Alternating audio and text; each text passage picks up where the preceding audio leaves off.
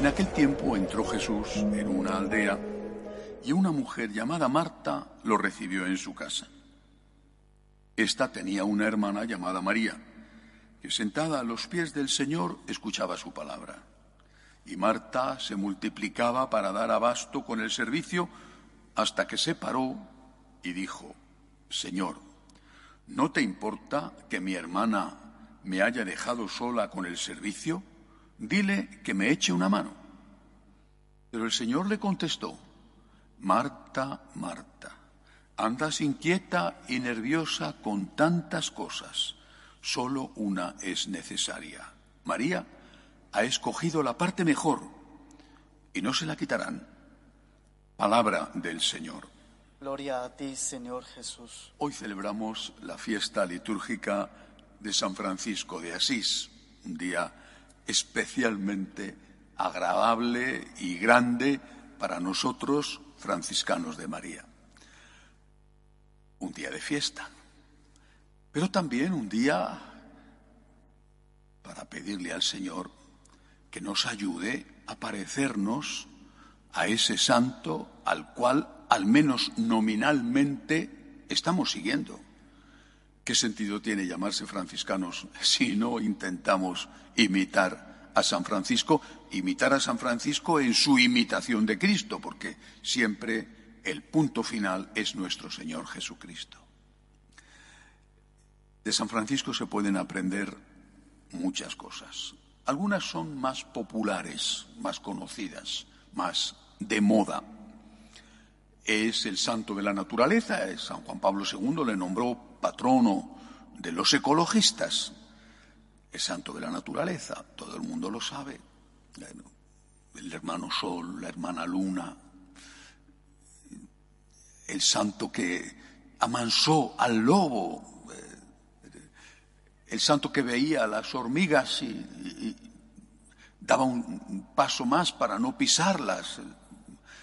Bueno, el santo extraordinario que cuidaba de una naturaleza en la que él veía la mano de Dios, no una naturaleza a la que transformaba en Dios. Nada que ver el amor de San Francisco a la naturaleza con la Pachamama.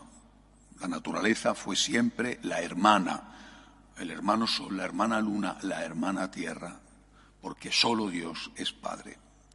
Pero este es el aspecto más popular, y está muy bien, de San Francisco. Y tenemos que imitarle en esto, en ese cuidado de la casa común, que es la naturaleza, en una época en la cual, eh, bajo muchos aspectos, esta naturaleza está siendo agredida. Pero hay muchas más cosas. Otro aspecto conocido de San Francisco es eh, su sensibilidad hacia el que sufría. En uno de sus eh, primeros pasos en el camino de la conversión, eh, se encontró con un leproso y le daba una enorme repugnancia, era en la Edad Media, lo consideraban como personas casi malditas por Dios, muy contagiosas. Y él, sin embargo, se acerca al leproso, vence la repugnancia instintiva, le da un beso en las llagas al leproso y dice lo que antes me resultaba amargo empezó a sentir a, serme dulce. Y después de su conversión cuando ya había edificado la ruina de la ermita de San Damián montó una humilde pequeña leprosería para recoger a esos leprosos que andaban por los caminos darles un techo sencillo y humilde y cuidar de ellos por lo tanto de San Francisco también es conocido eh, su amor a los pobres, a los que sufrían. Un amor que no era solamente dar de lo que te sobra, sino que implicaba darse a uno mismo y vivir aquello que ese estaba viviendo por amor al Señor. Es decir, vivir intensamente la virtud de la pobreza, hoy tendríamos que traducir austeridad, porque concepto pobreza hoy tiene unas connotaciones que quizá no son exactamente las que tenían entonces. Austeridad, no derrochar, ahorrar para compartir, no dejarte llevar del consumismo, no dejarte llevar de la tiranía de las modas, de las marcas, y compartir, porque el ahorro no tiene que ser para tener más, sino para ayudar a otros a que tengan al menos un poco de lo que necesitan. Dos aspectos conocidos, naturaleza, pobreza. Pero siempre he tenido la impresión de que son cosas importantísimas en la espiritualidad de San Francisco, pero al fin externas. Y que lo esencial, la raíz de todo eso, quizá no era tan visible y para muchos era desconocida. ¿Qué es lo que había en el corazón de San Francisco que le llevaba a no pisar las hormigas o a al leproso? ¿Qué había en su corazón? Nos lo dice él.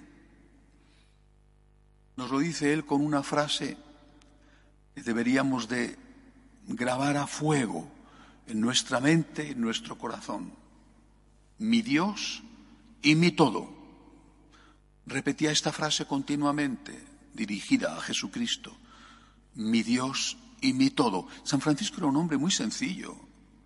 No era un teólogo. No era alguien que se complicaba la vida. No era alguien que buscaba mil maneras para hacer lo que quería con la conciencia tranquila.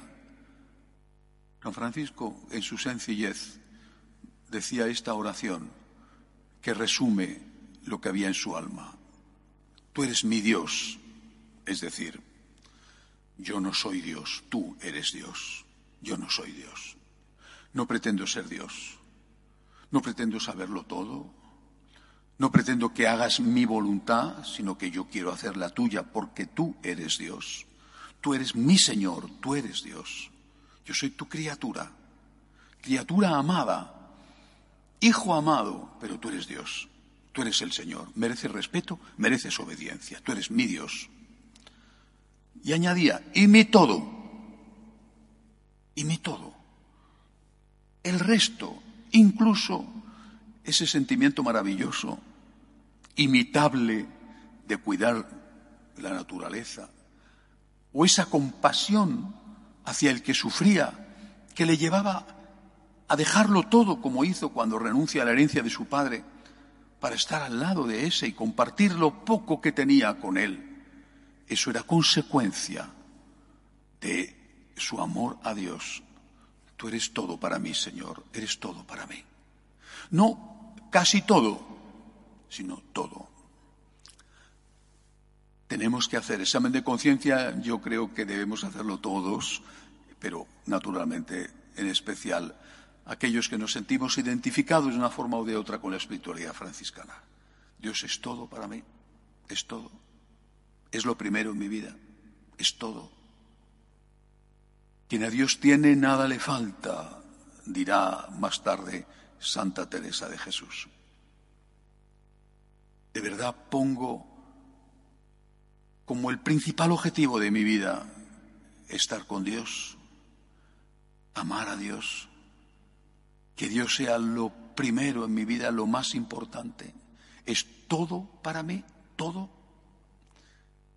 San Francisco se desnudó delante del obispo para mostrar que no tenía nada más que su deseo de servir a Dios. Vivió toda su vida de una manera pobre y humilde, sirviendo a los más pobres, confiando en Dios, para mostrar que su tesoro era Dios, Dios. Y cuando Santa Clara, su gran compañera y sin duda la más fiel y la que mejor le entendió, cuando Santa Clara fue huyendo de su casa en mitad de la noche porque su padre no quería que fuera con San Francisco y ella se escapó de casa siendo todavía un adolescente. Cuando Santa Clara llegó a la porciúncula donde ya estaban instalados los primeros franciscanos, San Francisco le pregunta, ¿qué has venido a buscar? Y ella contesta, he venido a buscar a Dios. Podría haber dicho, he venido a buscar la pobreza, por ejemplo. He venido a buscar incluso la santidad, he venido a buscar paz, he venido a buscar servir a los pobres, he venido a buscar a Dios. Estoy aquí por Dios, por agradecimiento a Dios y por amor al Señor. Digámosle esto hoy al Señor en este día de San Francisco. Quiero, Señor, desde mi pequeñez, desde mi limitación, desde mi miseria, quiero, Señor, decirte lo que tantas veces te dijo San Francisco. Tú eres mi Dios, mi Señor. Tú eres mi todo. Eres lo más importante en mi vida. Que así sea.